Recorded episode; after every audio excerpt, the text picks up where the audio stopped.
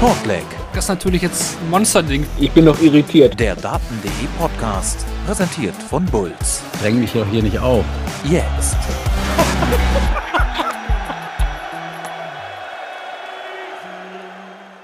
Herzlich willkommen. Hallo, schönen guten Nachmittag zu Shortleg, dem Daten.de Podcast, presented by Bulls. Mein Name ist Kevin Barth. Ich befinde mich heute in der vielleicht etwas ungewohnten Rolle des Moderators. Äh, der Kollege Marvin Vandenboom lässt sich äh, entschuldigen, gesundheitlicher Art, äh, nichts Wildes, aber halt heute mal nicht dabei. Ähm, gute Besserung an dieser Stelle. Aber natürlich möchte ich hier nicht alleine vor mich hinreden. Deshalb ein herzliches Willkommen zum zweiten Mal mit dabei unser Daten.de-Kollege Benny Scherb, der auch äh, beim Podcast On the Pitch mit dabei ist. Grüß dich, Benny. Ja, hi Kevin, schön, dass ich wieder hier sein kann und wir sind ja jetzt schon weiter als bei den ersten beiden Versuchen eben. Entsprechend schätze ich, es sollte jetzt auch funktionieren. Ja, sonst kriegen wir nochmal einen Hinweis. Ähm, Benny, du wirst dann heute auch ein bisschen den äh, Chat im Auge behalten und das ist ein guter Hinweis, denn äh, herzlich willkommen natürlich an all diejenigen, die jetzt hier live mit dabei sind auf Twitch. Ähm, natürlich habt ihr die Möglichkeit, euch zu beteiligen, Fragen zu stellen, äh, Anmerkungen zu machen, aller Art, so wie immer. Ähm, diese Folge ist aber natürlich auch wie immer auch äh, als Podcast äh, letztlich zur Verfügung. Also Shortleg kann man hören auf den verschiedenen Pod Podcast-Plattformen, meinsportpodcast.de, Apple und Google Podcast und neuerdings auch Amazon Music und natürlich auch dem Daten.de YouTube-Channel. Ähm, ja, Fragen, Bewertungen, Kritik gerne hier rein in den Chat, an die Social-Media-Kanäle von Daten.de ihr könnt uns abonnieren, gebt uns ein Follow, bewertet uns da, wo es eben möglich ist. Das hilft uns sehr. Und es gibt auch noch weitere Möglichkeiten, daten.de und auch damit Shortleg zu unterstützen. Äh, zum Beispiel Patreon, Buy Us a Coffee oder Buy Us a Beer in dem Fall. Äh, über PayPal kann man spenden ein Twitch-Abo kann man abschließen. Äh, es gibt äh, Affiliate-Links, äh, um entsprechend Abos bei The Zone und PC TV abzuschließen. Also verschiedene Möglichkeiten. Wir würden uns freuen, wenn die rege genutzt werden und damit dann auch wir unterstützt werden und diesen Podcast und auch das Projekt weiter in dieser Art betreiben können. Benni, dann schauen wir doch mal, was wir heute vorhaben. Wir schauen nochmal zurück auf das European Darts Matchplay in Trier. Wir haben aktuell auch ein Turnier, das live läuft, die äh, PTC Players Championship 15 ähm, und natürlich die große World Matchplay Vorschau.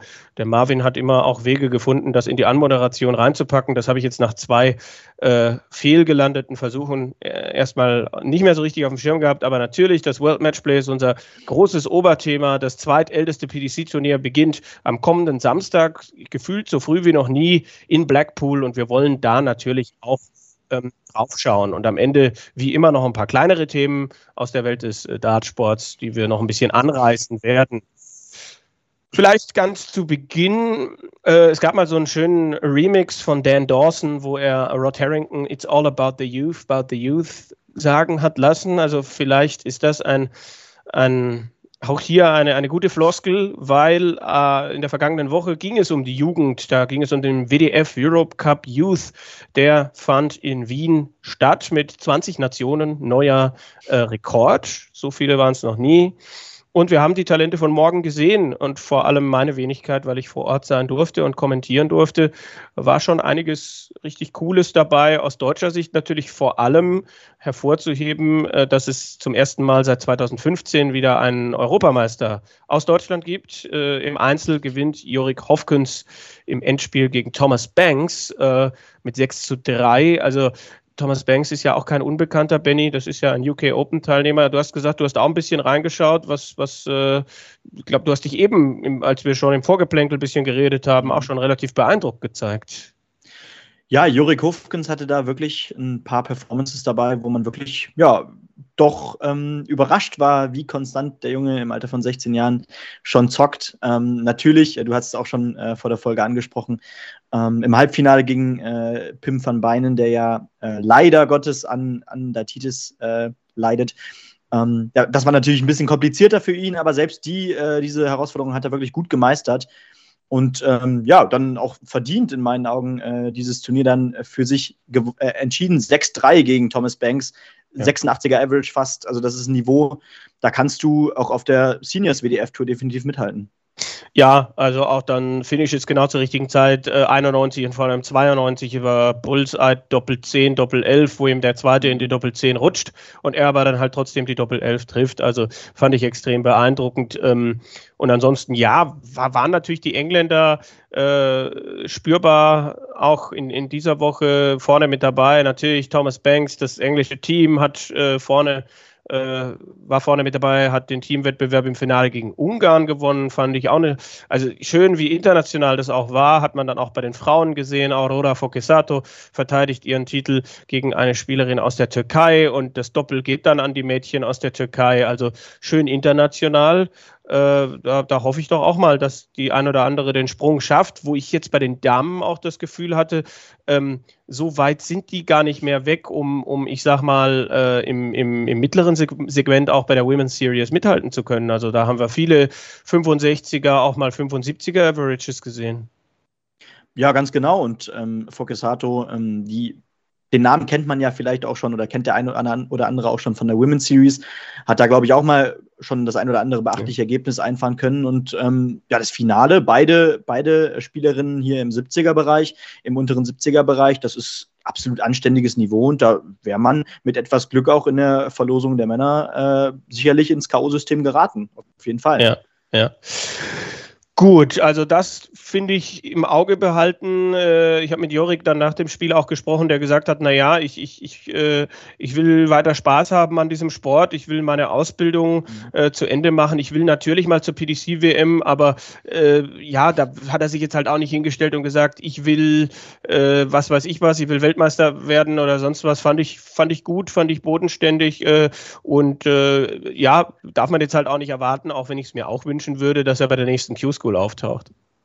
Nee, also ich glaube, das wäre auch wirklich noch zu früh. Ähm, äh, er hat ja jetzt seine Erfahrungen Stück für Stück sammeln können im vergangenen Jahr auch auf der WDF-Jungen-Tour und das muss der Weg sein. Ich glaube, ähm, gerade in dem Alter ist es wichtig und am wichtigsten natürlich auch nebenher sein, sein eigenes finanzielles Standbein aufzubauen. Das ist in dem Alter auch noch absolut zu Recht äh, ja, Ziel Nummer eins äh, und danach kann, äh, kann eben tatsächlich natürlich durch den Dartsport äh, vielleicht etwas Größeres kommen. Aber ich glaube, dieses na, diese zwei Äste, die braucht es schon in dem Alter und ähm, gerade auch, um diesen, diese Bodenständigkeit beizubehalten, hatte ich auch rausgehört, dass der Weg, glaube ich, ganz klar ist und dass er sich da auch nicht verrückt machen lässt von außen, sei es von den Medien oder auch von Menschen, die ihm das vielleicht von außen gerne einreden. Ja, ist auch großartig, wenn er dann so sagt, äh, Lieblingsspieler Peter Wright und Alexander Steinmetz. Ja, also die beiden sind, äh, sind dicke, dicke Freunde und der eine pusht den anderen. Das Doppel äh, Hopkins äh, Steinmetz war ja dann auch im Doppelfinale, äh, hätte da auch, äh, waren ein paar unglückliche Doppel, Doppel, verpasste Doppel im Doppel, äh, die dann am Ende das gekostet haben. Also Thomas Banks und auch, und auch Archie Self, glaube ich, als jüngster Engländer, der da immer wieder seine Akzente gesetzt hat hat. Also da haben wir viel Interessantes in der Woche gesehen und äh, ich bin, also ich bin definitiv, ein bisschen angefixt und äh, wird ja dann auch im Dezember bei der WDF-WM auch äh, jungen, ähm, äh, ich weiß gar nicht, ob sie in der Woche, wie viel sie da vorher schon gespielt haben, aber da werde ich, werde ich ein Auge drauf haben, auf jeden Fall. Mhm. Dann. Ja, ja, gerne noch. ich, ich glaube, in den vergangenen Jahren war es ja immer nur das Finale, was, glaube ich, im Rahmen der WDF-WM äh, dann gespielt wurde bei jungen Mädchen, wenn ich mich nicht irre. Aber in diesem habe ich auch kein, keine genaue Art. Ja. Dann, äh, ja, aber manchen, manche Namen sollten wir uns merken. Ne? Thomas Banks kennen wir, äh, Jorik Hofkens anscheinend tatsächlich auch mit lang, äh, kurzem, kurzem O und quasi als würde man zwei F sprechen.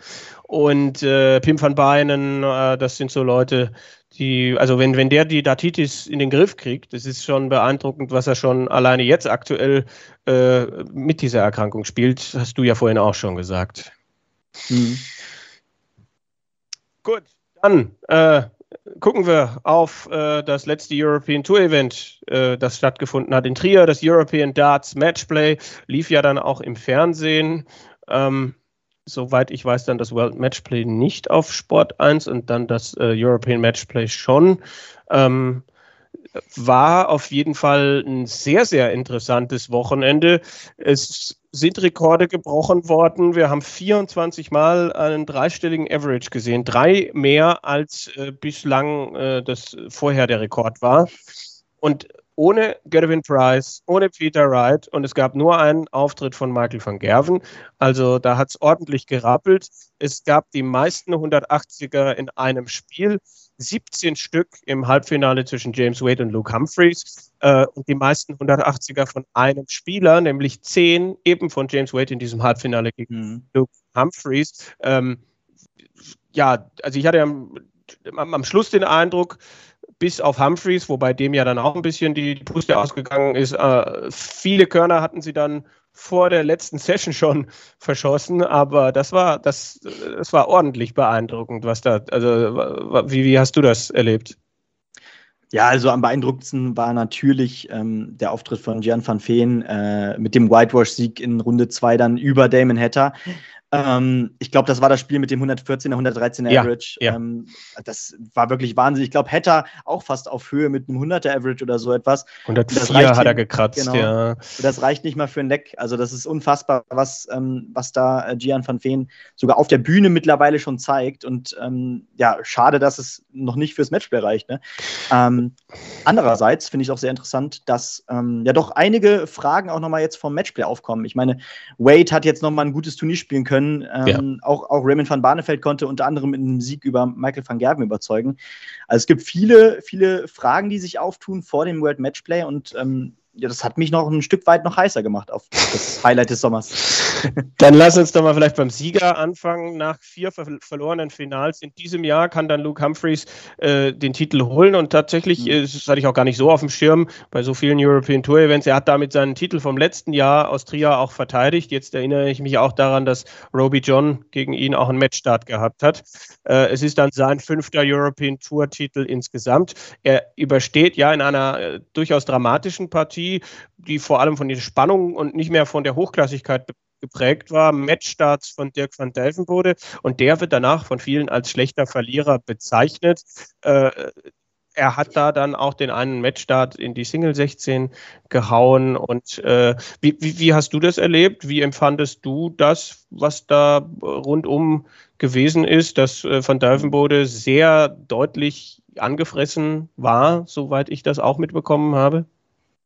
Na gut, das erleben wir ja bei äh, unter, unter, den Besten der Besten immer wieder, dass äh, vielleicht mal jemand ein bisschen ein bisschen unzufrieden mit sich ist nach einer bitteren Niederlage und das war sie ja. Ich meine, mhm. äh, der Sieg war schon äh, war Millimeter entfernt, ähm, Matchstart war da äh, und ich verstehe auf diesem, äh, also jeder jeder der Topspieler, der der braucht auf jeden Fall diesen, diesen Funken mehr Ehrgeiz als, als der Rest. Und ich würde es noch unter, unter Ehrgeiz verzeichnen.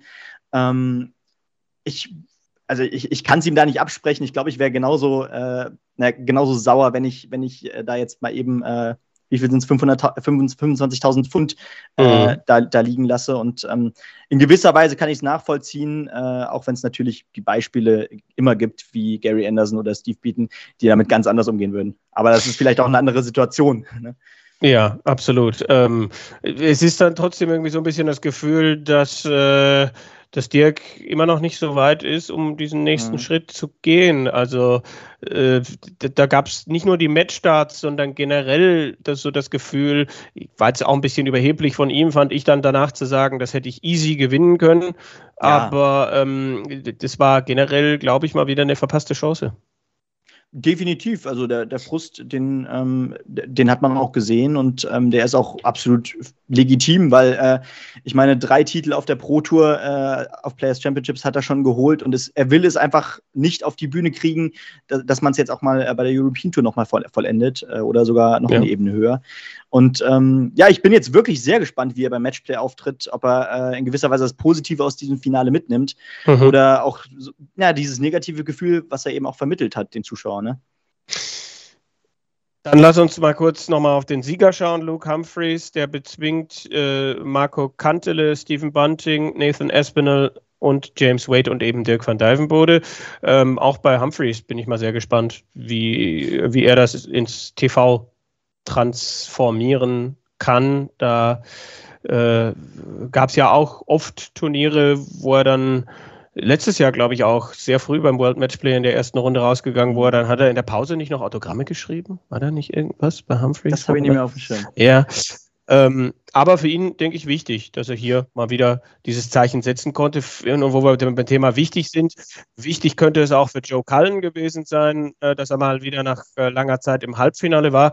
Und ähm, welchen Eindruck hat denn James Wade bei dir hinterlassen? Also äh, da war ja einiges, nicht nur die 10 180er im Halbfinale, gibt ja jetzt auch eine neue Walk-on-Musik, die jetzt erstmal auch ihre Wirkung äh, zu entfalten scheint, wenn man das so sagen kann. Also Wade für mich schon auch ein, ein positiv äh, Beispiel dieses Wochenendes in Trier.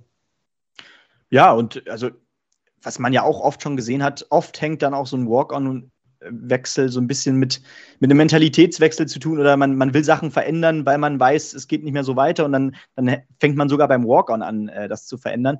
Und ich finde, das ist auch ein anderer James Wade, der da auf der Bühne stand. Also ähm, seine Art, wie er aufgetreten ist und äh, gerade, dass er die meisten 180er in einem Match gespielt hat, ähm, das ist ja jetzt auch nicht unbedingt James Wade-like, wenn man jetzt äh, ja. grundsätzlich auf seine bisherige Karriere und seine Legacy guckt, wenn man das so sagen darf.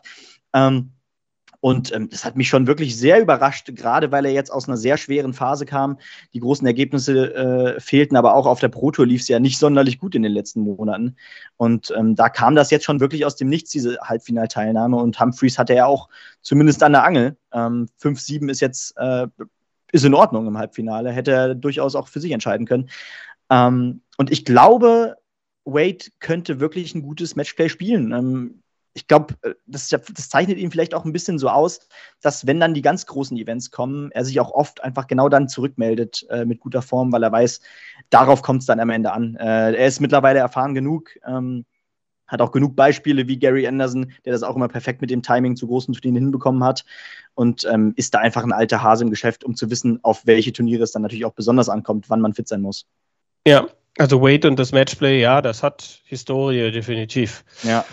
Ähm, natürlich, äh, du hast Raymond van Barneveld angesprochen, der Michael van Gerven bezwingt äh, mit ja, starkem Finishing vor allem, ähm, der ins Viertelfinale gekommen ist und äh, damit sein World Matchplay endgültig fixiert hat, also seine Rückkehr zu diesem Turnier.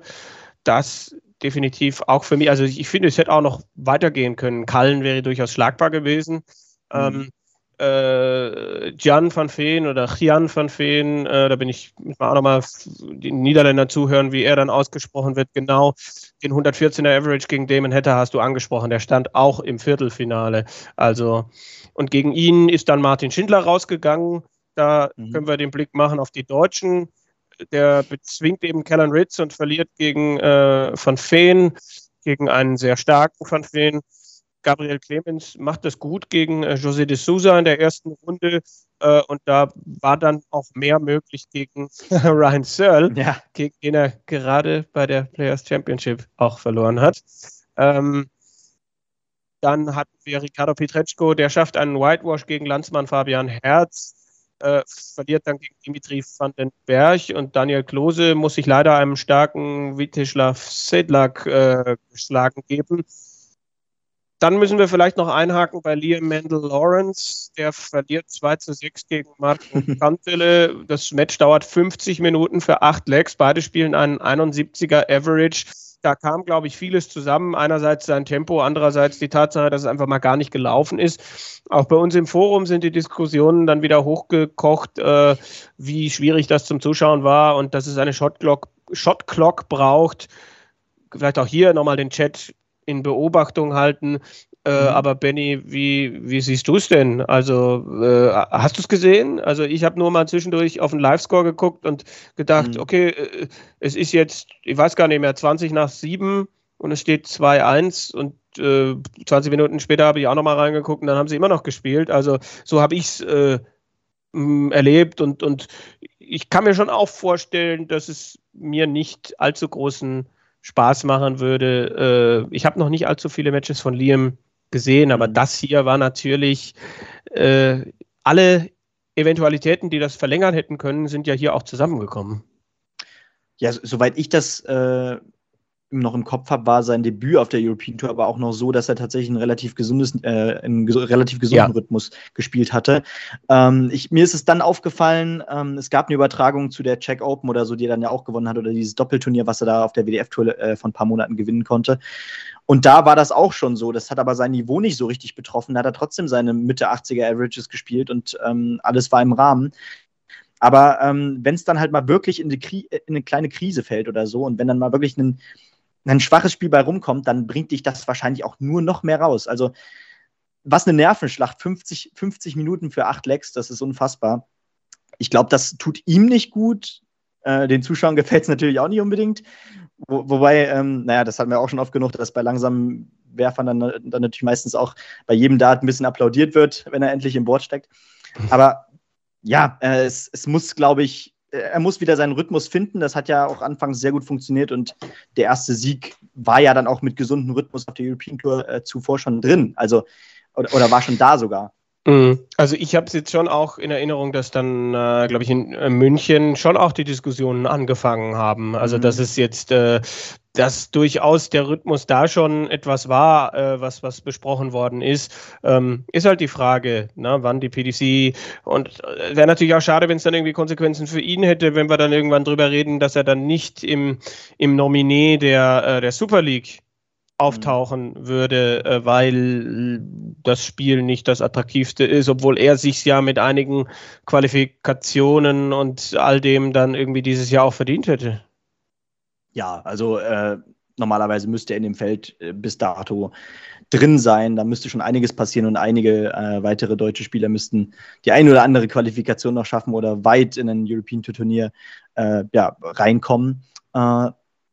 Wenn, dann, dann liegt es nur daran, aber ich glaube, äh, die PDC Europe kann sich das jetzt auch nicht unbedingt leisten. Mhm. Äh, dann einen Namen, also er hat sich ja in diesem Jahr doch schon unter, unter äh, Darts-Fans einen Namen gemacht. Man kennt ihn mittlerweile, wenn man regelmäßig äh, auf der European Tour, sei es auch nur die Ergebnisse verfolgt. Und ähm, dafür ist der Name, glaube ich, jetzt schon zu groß, dass man ihn aus der European Tour raus, äh, aus, aus der ähm, Super League rauslassen kann, oder? Tja, ähm, ja, er ist jung, er ist ein Talent. In Anführungsstrichen spielt er halt leider nicht so wie. Also, es war jetzt auch, um, um da wieder die ähm, Überleitung zu kriegen, vielleicht nochmal zum Europe Cup Youth. Da war es halt auch äh, sehr interessant, weil dieses schnelle Spiel schon sehr drin ist, sehr in ist, sehr. Äh, ja, wo du, wo du sofort ähm, jemand bist, der beäugt wird, wenn es dann ein bisschen langsamer ähm, mal zugeht. Und äh, ja, ich finde, ich finde das oft übertrieben. An dieser Stelle, wenn dann aber Lecks irgendwie sechs Minuten stellenweise dauern, dann wird es halt schwierig. Ne? Ich finde, man muss, muss schon auch manchmal die Rechnung aufmachen, was passiert denn, wenn, wenn das mal bei einem, bei einem großen Major-Finale wäre. Ne? Mhm. Wenn du 30 Lecks und jedes Leck dauert sechs Minuten, dann wird spätestens dann ein TV-Sender kommen und sagen, hey, äh, das funktioniert aber nicht. Mhm.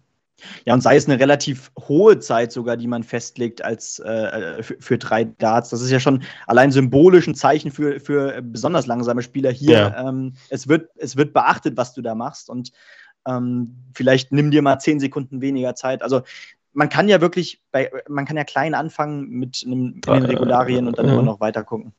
Ja, ist halt die Frage. Also, was, was, was sind da Zahlen? Sind das. Genau. Ja, also oft ist ja der Spieler in zehn Sekunden fertig mhm. mit seinen drei Darts. Äh, sind es 30 Sekunden? Sind es 40 Sekunden? Ist es, wird man es noch höher ansetzen? Bringt es dann überhaupt was? Also ähm, zum Glück müssen wir das nicht entscheiden. Es ist eine schwierige Geschichte. Fakt ist, glaube ich, schon auch, wenn es kein deutscher Spieler wäre, dann wären wir da wahrscheinlich auch nochmal kritischer. Definitiv. Also das steht außer Frage. Dass, die Diskussion gab es ja auch schon bei einigen Spielern, aber äh, so, so klar und so extrem, äh, muss ich sagen. Ähm, ich war ja selbst erschrocken, als ich das erste Mal ihn äh, jetzt ein paar Minuten wirklich äh, spielen sehen habe ähm, in dem mhm. Tempo. Ähm, ich meine, Marco Kantele ist nicht der schnellste Spieler, aber äh, dass, dass der Mann dann sogar noch schneller seine drei Darts ins Board feuert, das war ja bezeichnend. Ja, definitiv. So, dann lass uns, jetzt muss ich mal eben schauen, wo wir sind. Und zwar, äh, lass uns vielleicht gerade einmal auf das aktuelle Geschehen nochmal schauen. Es wird ja mhm. gerade, äh, wir haben ja diese Woche äh, Players Championship 15 und 16, die gespielt werden. Also danach ist quasi die Halbzeit überschritten auf der Pro Tour. Ähm, die äh, Players Championship 16, die reichen wir dann in der nächsten Podcast-Folge natürlich nach. Wir können ja schlecht in die Zukunft schauen. Äh, Players Championship 15, wir haben keine Deutschen und generell keine Deutschsprache. Doch, ich, ich muss gerade nochmal schauen, wie es mit äh, Rusty Jake äh, aussieht. Martin Schindler ist jedenfalls noch drin. Der spielt gerade äh, sein Drittrundenspiel. Clemens ist gerade gegen Ryan Searle mit 4 zu 6 in Runde 3 und den letzten 32 ausgeschieden. Und Rusty Jake ist tatsächlich im Achtelfinale. Ja, habe ich gerade auch Gary gesehen. Anderson. Ah, und das auch noch gegen Gary Anderson. Mhm. Äh, bei Martin hatte ich jetzt aber. Ist vorbei.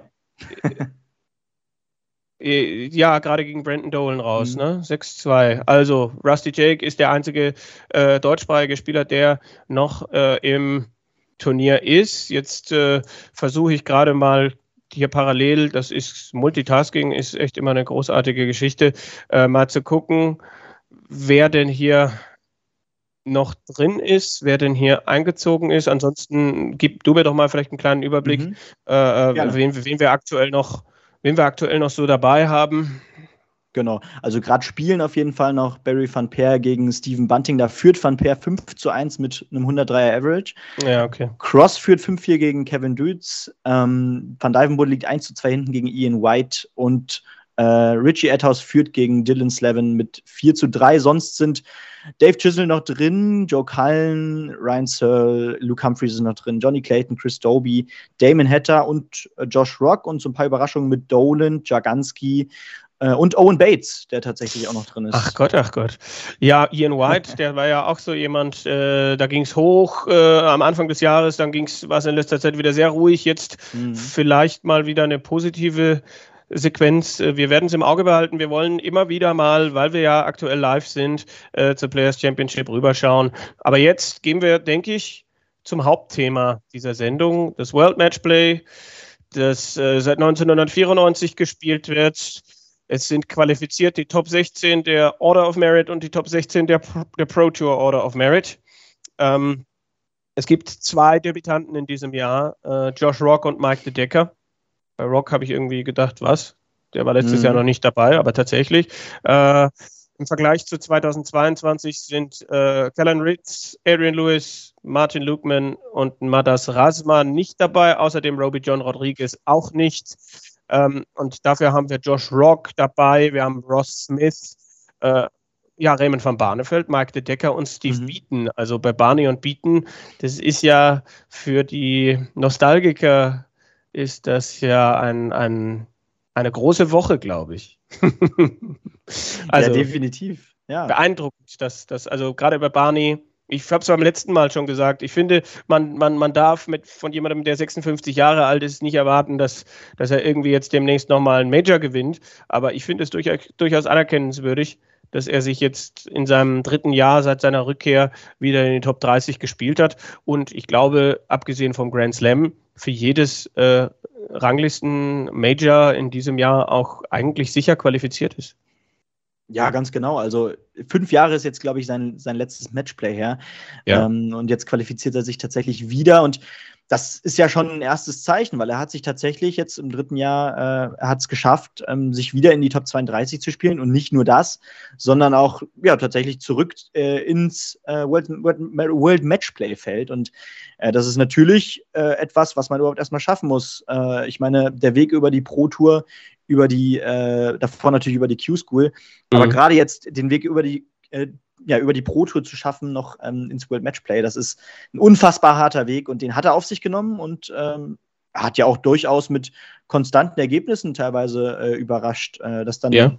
viel, also ich glaube, relativ wenige Erstrunden aus, auch äh, in Players Championships. Ähm, und halt die European Tour, ne? Also das, genau. Äh, die, da viele Qualis ist, ist wirklich, weiß ich nicht, das war so eine Geschichte, wo ich gesagt habe, ich weiß nicht, ob Barney, wie lange er das durchhält, mhm. weil er ja davor auch ein Spieler war, der gesagt hat, oh, da muss ich mir mal qualifizieren und die Pro Tour und ich mag das eigentlich nicht. Ich glaube nicht, dass sich daran viel verändert hat, aber er, er macht es jetzt momentan professioneller. Mal sehen, wann er wieder damit aufhört. Wenn er ich, ich, ich denke halt, wenn er ein paar Siege bei solchen Turnieren landen würde, dann geht es schon wieder in Richtung Top 20 und dann lass ihn mal eine halbwegs vernünftige WM spielen. Mhm. Dann könnte es auch wieder in Richtung Top 16 gehen. Viel weiter, glaube ich, sehe ich es jetzt nicht. Und ich bin ja durchaus jemand, der ihm wohlgesonnen ist. ähm, aber äh, das, das ist schon auch echt völlig in Ordnung. Aber dann ist halt die Frage, ob er dann wieder kürzer treten würde. Ja, genau. Also ich glaube, er hat ja auch oft gesagt, dass äh, seine, seine Frau ihm da jetzt in den letzten Jahren echt noch motiviert hat, äh, wieder nochmal ordentlich Gas zu geben. Und ähm, man hört ja jetzt auch keine großen Töne, dass er jetzt in naher Zukunft ans Aufhören denkt. Also ich, man hat das Gefühl, er hat jetzt wirklich noch so eine kleine Mission. Er will noch ja. äh, auf jeden Fall das ein oder andere große Turnier mitnehmen und ähm, bestimmt auch mal äh, nochmal ein ganz gutes Turnier spielen. Ähm, mal sehen, wann es dazu kommt und ob es dazu kommt. Aber ja. ähm, dass er überhaupt hier ist, wie gesagt, ich freue mich einfach, ihn nochmal äh, ja, dort, dort sehen zu können.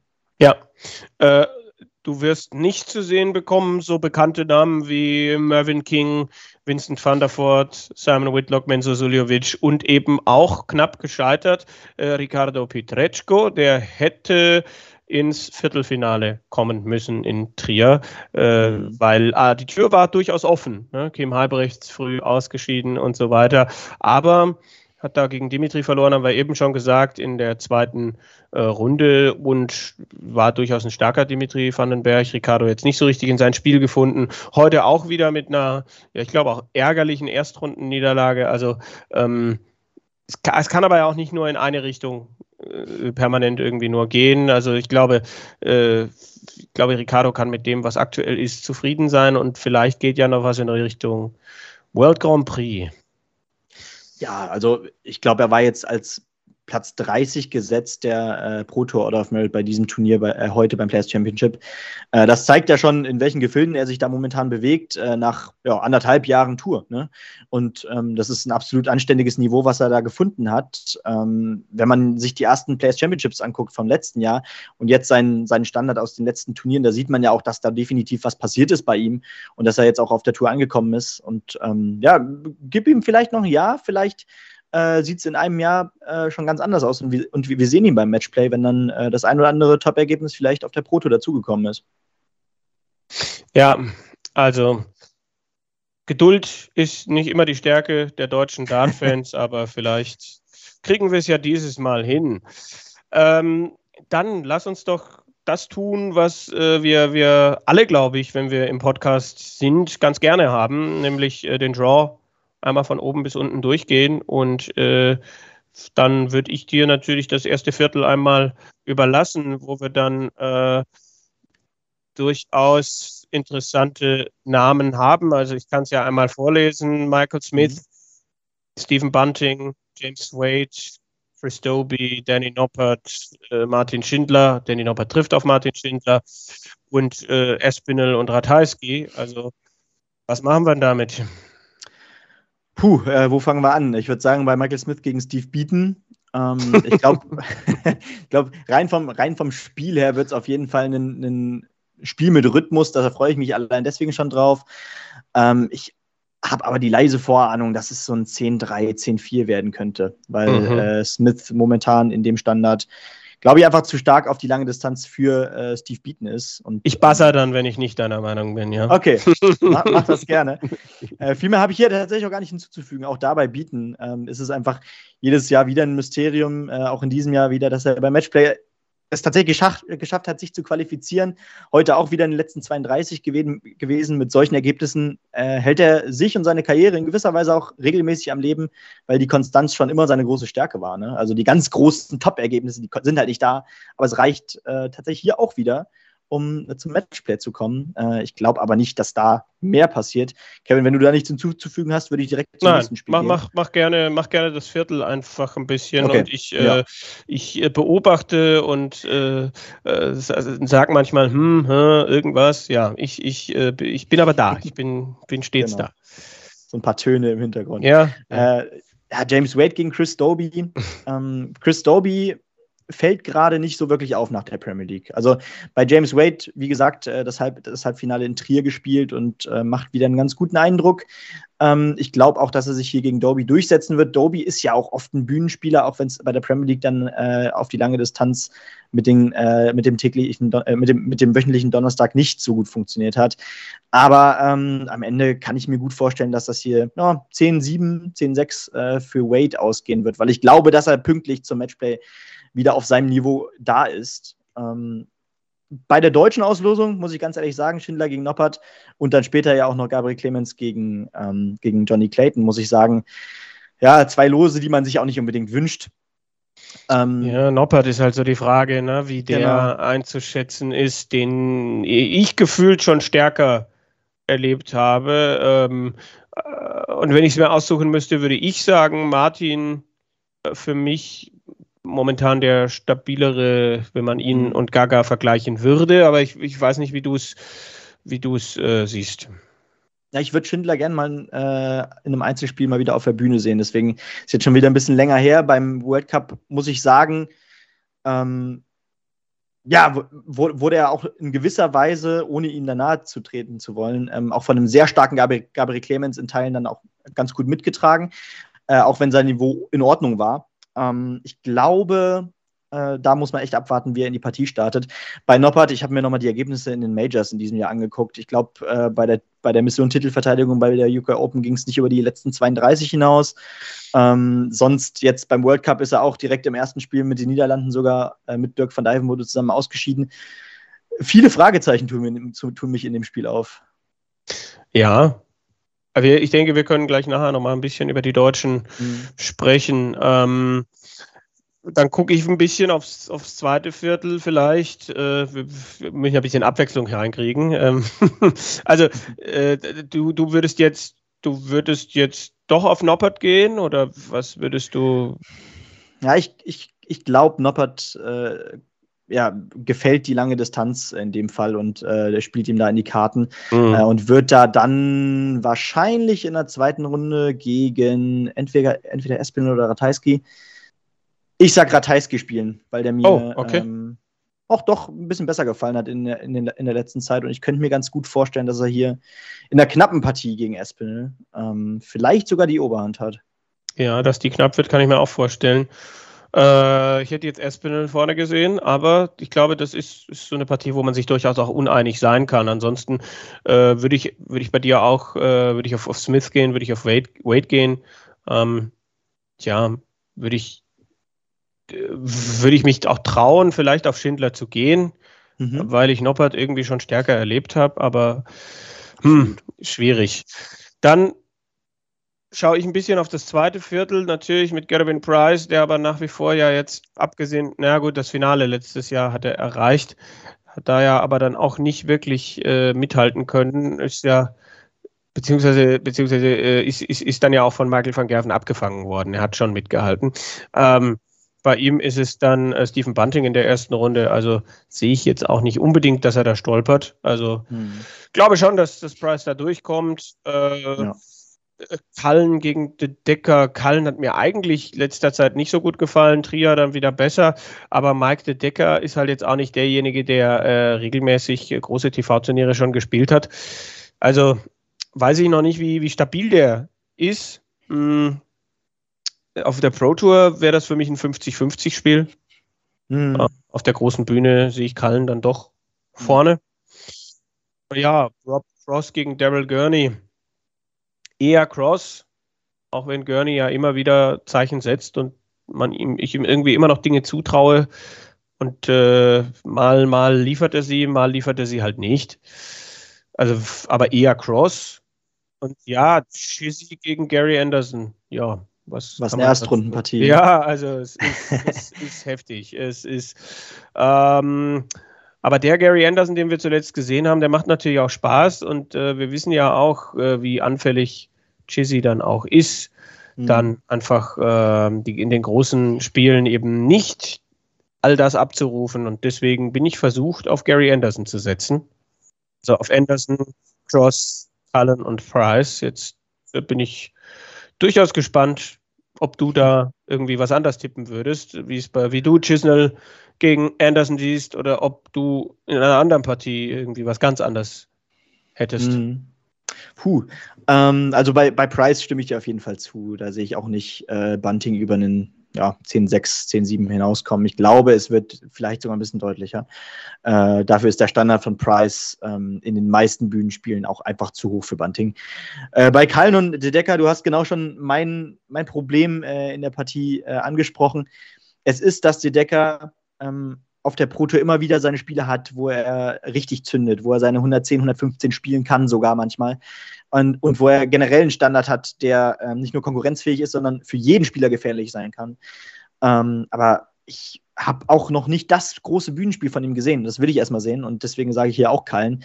Bei Cross Gurney sind zwei Spieler, die ähm, ja, ihre Schwächephasen haben und brauchen auch und ihre, ihre guten Phasen äh, im Jahr haben. Äh, Cross da aber auf einem etwas höheren Niveau als Gurney mittlerweile natürlich auch. Hat auch schon endlich auf der European Tour seinen Titel einfahren können diesen Jahr. Vielleicht ist Stimmt. das auch ein bisschen ähm, ja, so der Umschwung für ihn und es kann hier äh, mal ein bisschen weitergehen. Deswegen gehe ich auch auf Cross. Bei Chisnell und Anderson muss ich sagen, Chizzy hat schon zwei European Tour Turniere in diesem Jahr gewonnen. Das hat er auch, ich weiß nicht, ob er das überhaupt schon mal geschafft hat. Ähm, hm? Nein, hat er nicht, soweit nee, ne? ich das weiß. Ja. Genau. Äh, währenddessen hat Gary Anderson aber auch nicht ja, den schlechtesten Eindruck äh, auf mich hinterlassen. Äh, hat die Mission Pro Tour, die er und, und European Tour, die er angehen muss, jetzt wieder ähm, angenommen und ähm, zeigt sich ja auch immer wieder ähm, mit, mit seinen ähm, Spitzen, äh, unter anderem dann auch mal mit einem, mit einem Sieg auf der Pro Tour. Aber ach, es ist eine gute Frage. Es ist schwer, da, da in eine Richtung zu gehen. Ich glaube, ich würde dir sogar zustimmen mit Gary Anderson. Also, mhm. Das Matchplay ähm, oder generell große Turniere sind einfach sein Ding. Und Chizzy äh, hatte zwar mal eine ganz gute WM, äh, ist immer mal wieder ganz gut aufgefallen auf der großen Bühne, aber ist dann auch nie der Mann gewesen, der äh, auf der großen Bühne dann auch konsequent genug war, um den langen Weg zu gehen. Ähm, ich glaube, Gary Anderson kann sich da durchsetzen. Und jetzt bin ich natürlich auch sehr gespannt, weil dann bleiben wir bei dir und dem dritten Viertel mhm. äh, und, und Peter Wright, äh, der es mit Andrew Gilding zu tun bekommt, wo man dann die Frage stellen könnte, ist das dankbar oder nicht, weil Gilding seit den UK Open halt auch nicht mehr so richtig äh, in Erscheinung getreten ist. Äh, ähm, Ryan Searle gegen Raymond van Barneveld ist das Parallelspiel. Dann haben wir noch Johnny Clayton gegen Gabriel Clemens und Dimitri Vandenberg gegen Ross Smith. Jetzt ist natürlich die Frage, ähm, äh, Peter Wright hat seinen Titel von vor zwei Jahren zu verteidigen und wenn das nicht klappt, dann geht es äh, einige Plätze runter in der Weltrangliste. Ähm, ich glaube, wir sehen jetzt beide nicht, dass er diesen Titel verteidigt. Ist halt die Frage, wie früh geht er raus? Ja, ich, Immerhin ist sein Gegner äh, seit diesem Jahr ein Major-Sieger, ne? Ja. Also das darf man nicht vergessen. Und das äh, hat Peter Wright in diesem Jahr noch nicht geschafft und er war teilweise meilenweit davon entfernt. Ja. Äh, also gerade spielerisch, ich erinnere mich, äh, erinnere, mich da an Partien in der zweiten Runde auf der European Tour mit einem Average von unter 75 Punkten. Ähm, und das ist nicht nur einmal passiert. Äh, ja. Das ist gerade wirklich eine prekäre Phase von Peter Wright. Okay, in letzter Zeit sah es wieder ein bisschen besser aus. Aber diese, diese, dieser große Umschwung, äh, dieser positive Umschwung, den habe ich in diesem Jahr noch nicht gesehen in die viel bessere Richtung. Und ich kann mir vorstellen, dass wenn es hart auf hart kommt, Andrew Gilding ähm, ihn da auf jeden Fall ärgern kann. Ähm, es wird eine enge Partie. Ich glaube, äh, der Rhythmus äh, sagt beiden Spielern zu. Das ist äh, auch richtig. Ähm, ich könnte mir vorstellen, ich will da nicht in eine Richtung gehen in dem Spiel, muss ich ganz ehrlich sagen. es ist, eine, ich glaube, es wird auch eine enge Partie. Und äh, dann kann man natürlich, ne, European Tour, Searle gegen Van Barneveld, haben wir ja letztens gesehen mit Searle, der die Matchstarts nicht macht. Mhm. Ähm, für mich auch nach wie vor im TV nicht so ganz greifbar, Ryan Searle. Ja. Ist das ist, also es ist, glaube ich, gar nicht so die schlechte Auslosung für, für Barney, auch wenn ich mir vorstellen könnte, dass die Partie lang geht. Wir haben ja noch nicht darüber gesprochen, dass wir auch beim Matchplay wieder diese Tiebreak-Geschichte haben, also dass du mit zwei Legs Vorsprung gewinnen musst, es sei denn, fünf Legs kommen zur ursprünglichen Distanz hinzu. Es wird kompliziert.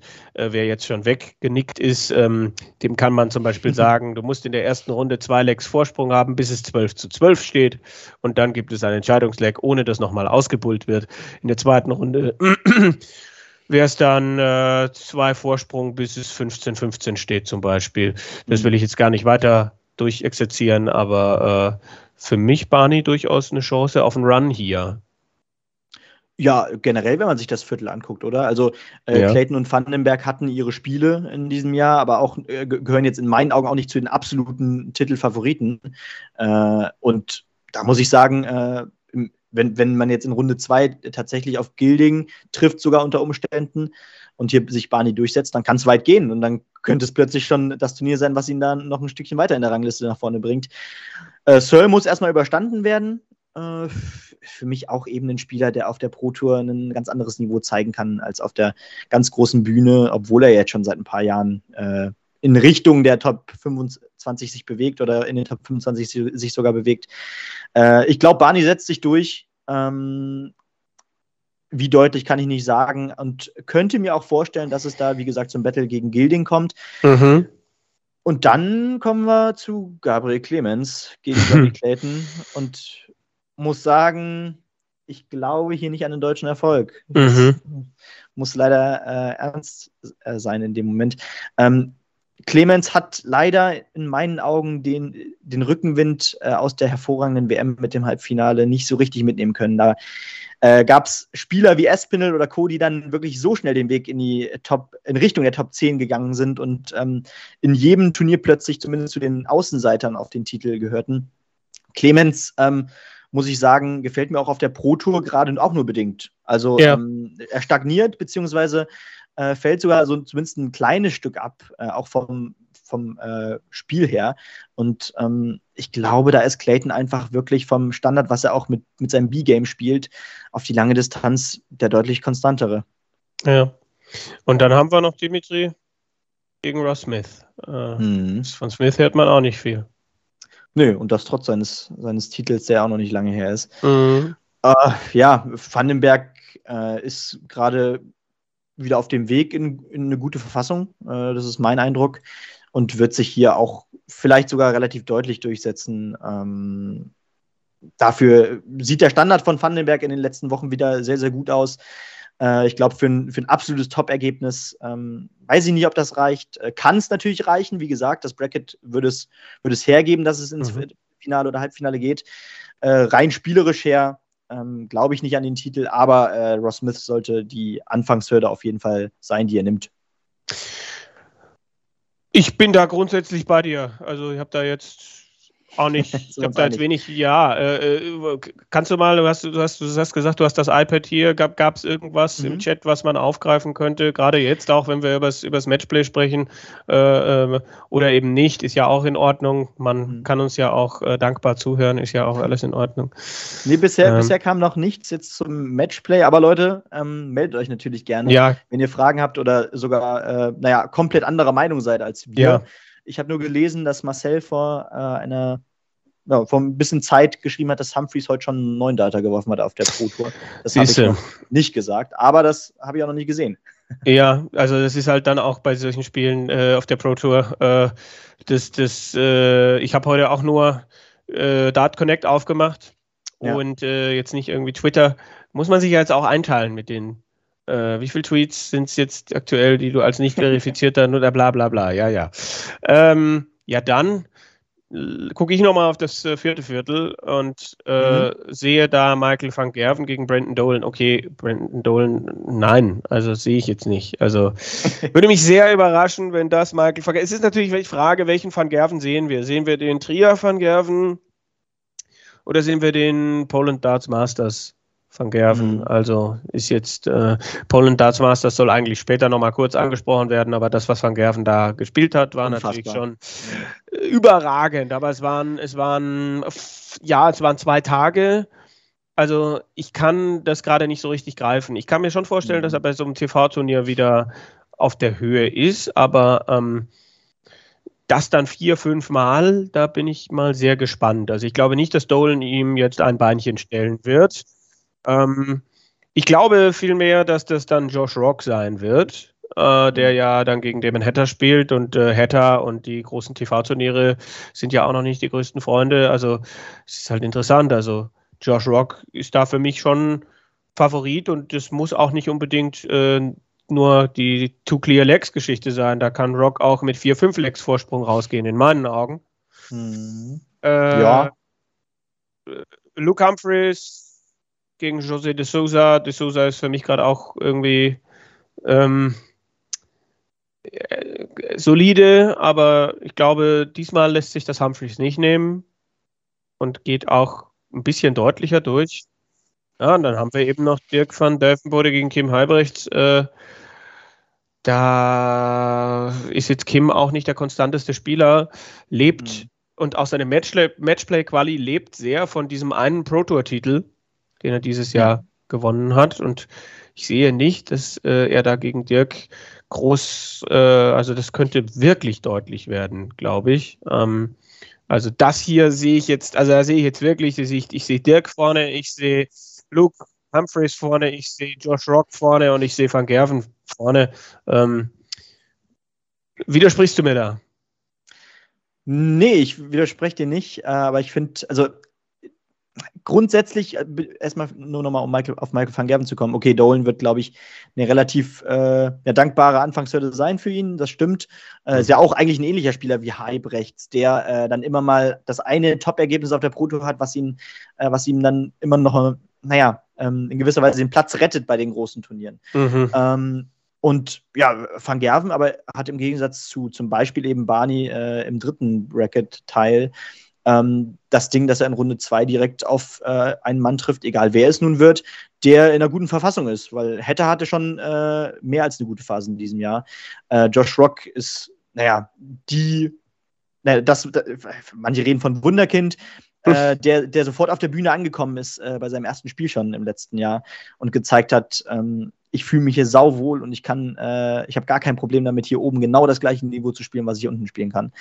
Ähm, und dementsprechend wird die zweite Runde so oder so sehr undankbar für Michael van Gerven und äh, der Weg aus diesem vierten, äh, vierten Quarter raus, der wird schwer für Van Gerven.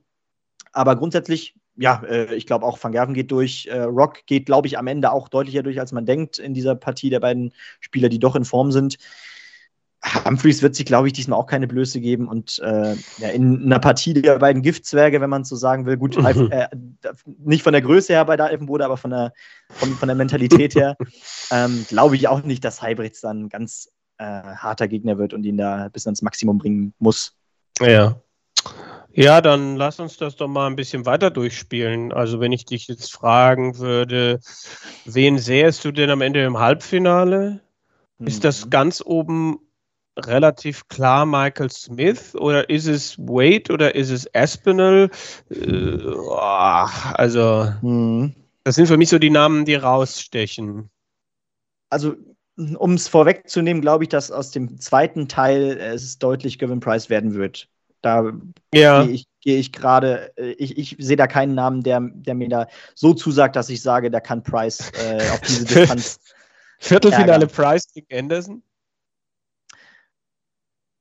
Glaubst du, äh, Gary Anderson kann im Viertelfinale, könnte im Viertelfinale Gavin Price nochmal so richtig ärgern auf die lange Distanz? Ich weiß es nicht. Ich, also ich, ich, ich, es war gerade so Fragezeichen, treffen die beiden aufeinander. Also ich bin, ich bin da auch gespannt und klar, äh, Ich glaube äh, ja. Also Ich glaube, ich, ich glaub, wenn, wenn er tatsächlich Chisnell schlägt, könnte ich mir nicht vorstellen, dass er dann Cross zum Beispiel auch noch rausnimmt. mh, Also wenn es Gurney wäre, dann vielleicht, aber dann zwei Spieler von dem Kaliber, Chisnell, Cross, das wird äh, für den Gary Anderson äh, in, dem, in, in der Phase seiner Karriere, glaube ich, schon äh, brutal. ja. Und dann, und dann würde Kevin Price kommen. Also es gleicht schon einem Marathon, äh, was er da durchgehen müsste. Äh, ich sehe es, äh, also wie gesagt, Price und im ersten Viertel, Ist es dann der Sieger aus Smith gegen Wade? Also weil Espinel sehe ich gerade nicht, dass der drei starke Mhm. Spiele hat. da muss ich, muss ich zustimmen, ja. Also es wird, glaube ich, da waren wir uns ja auch einig, Smith gegen Wade werden. Das ist eigentlich eine viel zu liebe Folge hier heute, merkst du?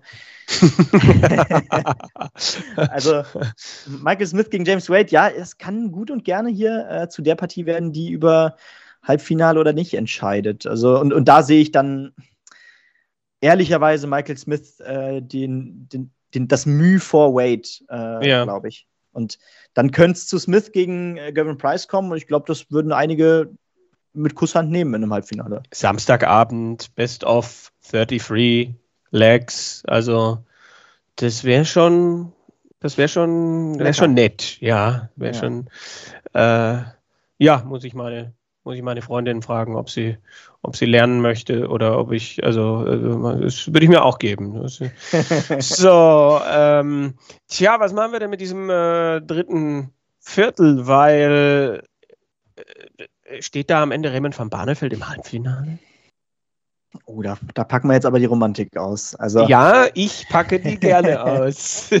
also würdest du sagen, dass es, dass es dann doch, es ist auch ein Viertel, wo ich so denke, hm, es ist halt ein offenes, es ist aber mhm. auch nicht das, wo du dann am Ende dreimal 105 spielen musst, um dich da durchzusetzen. Ist es dann doch Johnny Clayton, weil äh, Dimitri oder, oder ist es Dimitri oder, oder ist es Barney? Also ich bin ja durchaus ein bisschen äh, äh emotional vorbelastet und ähm, mhm. glaube, dass äh, Barney zumindest ins Viertelfinale kommt. Ja, also im Halbfinale sehe ich ihn nicht, weil ich nicht glaube, dass er in einem Best of, äh, Best of 31 äh, mhm. einen Spieler wie Johnny Clayton oder Dimitri Vandenberg schlagen wird. Das hat man halt Und halt beim Grand Slam auch gedacht, als er gegen Price über Best of 31 gespielt hat. Ich äh, spiele nur gerne jetzt gerade das, äh, das böse Äffchen auf deiner, mhm. welcher, welcher Schulter auch immer du dir das beliebt. Äh, das ähm, aber ich kann verstehen, wenn man sagt Clayton oder Vandenberg. Ja, also der Punkt ist, wenn ich, wenn, wenn, wenn es zum Zweitrundenduell zwischen Vandenberg und, und Clayton kommt, dann ist das äh, in gewisser Weise für, für den Spieler, der sich da durchsetzt, äh, naja, in gewisser Weise die erste Prüfung, ob es richtig tief ins Turnier gehen kann. Mhm. Und die hat dieser Spieler dann schon so oder so überstanden, sei es Vandenberg oder Clayton. Mhm. Und da hat Van, da, da hat Van Barneveld äh, von der reinen Auslosung her, wenn es nicht ein Peter Wright plötzlich aus dem Nichts in Topform ist, wie ein Phoenix aus der Asche, da doch eine Auslosung, die äh, dankbar sein kann. Äh, mhm.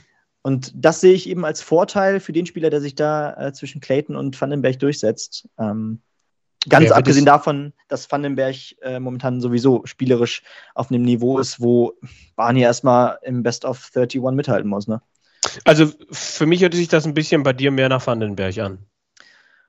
Ja, Vandenberg sehe ich vielleicht ganz knapp ein Stück weit vor Clayton. Ähm, da würde ich gerade weil gerade weil das Matchplay in letzter Zeit ja auch ein ganz gutes Pflaster für ihn war. Also, wie gesagt, das Halbfinale im letzten Jahr hat ihm nicht nur wahrscheinlich den äh, Premier League-Platz gerettet, sondern auch ein bisschen das Jahr. Mhm. Ähm, und das war eigentlich in den letzten Jahren immer äh, ein ganz gutes Pflaster für ihn, glaube ich. Also ich würde auf Clayton gehen, irgendwie, mhm. aber auch nach Gefühl so. Also, äh, äh, äh weil, weil Dimitri mir jetzt in wenigen TV-Turnieren groß gefallen hat, mich in der Premier League auch irgendwie nicht vom Hocker gerissen hat. Ähm, das stimmt. Äh, Gefühl äh, Clayton, aber äh, für mich dann Viertelfinale Clayton gegen Van Barneveld und Clayton gewinnt. Hauchdünn. Mit irgendeinem großen Finish oder sowas. Äh, wenn das zutrifft, dann spiele ich doch mal wieder Lotto. Also ähm, in diesem Viertel sind wir uns nicht ganz einig, aber äh, ein bisschen, ein bisschen Needle muss ja dann schon auch hier mit rein. Ähm, ja, und äh, um da mal ganz kurz zwischenzugrätschen, gibt es auch was jetzt aus, ähm, ja, aus dem Chat, denn da hat, ähm, ja, schöner Name, Kartoffelheld89, äh, geschrieben, die mir gerade richtig gut wieder und er ist Mr. World Matchplay. Und Marcel mhm. hat geschrieben, äh, nee, warte mal, äh, äh, jemand hat noch geschrieben, Andrew Gilding marschiert wieder durchs Turnier. Das ist, eine, das ist eine These. Äh, ich meine, auch für ihn kann diese Auslosung natürlich etwas sein. Ne? Gegen genau, Peter Wright ja. sich behaupten. Barney ist auch jemand, der kann dir, der, der, der hat dieses Jahr auch schon die Schwankungen drin gehabt zwischen 95 und 85. Äh, also mhm. äh, und Barney kann dann auch mal zu so einer Zweitrundenpartie. Also da gab es ja in der Vergangenheit immer wieder Geschichten, wo du dann denkst, was, was macht er denn jetzt wieder äh, äh gegen Mervyn King am World Grand Prix? Das war auch ein Zweitrundenspiel, glaube ich, wo er dann plötzlich irgendwann nur noch auf Bull geworfen hat, äh, um das Startdoppel zu treffen. Also das ist bei Barney immer drin. Und wenn es so ein Off-Day gibt, dann Tschüss, also so nach dem Motto, das ist, äh, ich habe das Gefühl, dieses Jahr werden diese Ausreißer weniger, wobei das mhm. Match gegen Kallen für mich jetzt beim, beim Turnier in Trier schon auch so eins war, wo ich dachte, boah, was hat der alles ausgelassen? Also ja. es kann auch Gilding sein, der, der mindestens, ich, ich sehe halt Wright nicht in dieser Kombination irgendwie, der ja alles verändert hat und dass der dann jetzt zum Matchplay wieder rauskommt, das haben wir ja vor zwei Jahren ähnlich gesehen. Da war er ja, glaube ich, in einer ähnlichen Position, dass er, dass er einiges zu verteidigen hatte und dann geht er da mhm. zum World Matchplay und spielt ja irgendwie auch alles in Grund und Boden. Also so ist es ja. ja. dann irgendwie doch auch gewesen. Aber irgendwie sehe ich es jetzt aktuell noch nicht. Also ich, ich glaube auch nicht, dass man ihn abschreiben darf, aber mh, mm, da ist mir zu viel im, im Argen. Aber Gilding könnte natürlich auch der Nutznießer sein. Gut, ich sehe aber da dann genauso wenig bei ihm wie bei Barney, dass er dieses Best of 31 Match gegen Johnny Clayton oder Dimitri gewinnt. Genau, ja. Also ich glaube, Gilding kann man auf jeden Fall äh, wenn, falls es wirklich dazu kommt, äh, dass Gilding in Runde 1 äh, Peter Wright schlägt und Barney Sir schlägt, dann ähm, ist, kommt natürlich auch noch äh, zum Vorteil von Gilding, dass der es auf der großen Bühne eben auch in diesem Jahr schon gezeigt hat. Mhm. Äh, es ist in der Hinsicht sowieso ein interessantes Spiel, weil naja, beide Spieler, glaube ich, äh, 50 Erstens das und zweitens nicht unbedingt ein Problem damit haben, wenn dann ähm, das Publikum äh, gegen sie ist. Äh, wobei da Van Barneveld sowieso ke sich keine Gedanken machen muss, weil das ja. Geg Gegenteil ist da auch dann der Fall. Aber Gilding wird damit kein Problem haben, äh, im Gegensatz zu einem jungen Spieler, der da vielleicht stehen würde. Ja. ja. Tja, äh, dann lass uns noch aufs letzte Viertel gucken, wo wir beide irgendwie denken, dass Michael van Gerven gegen Josh Rock stolpern könnte. Mhm.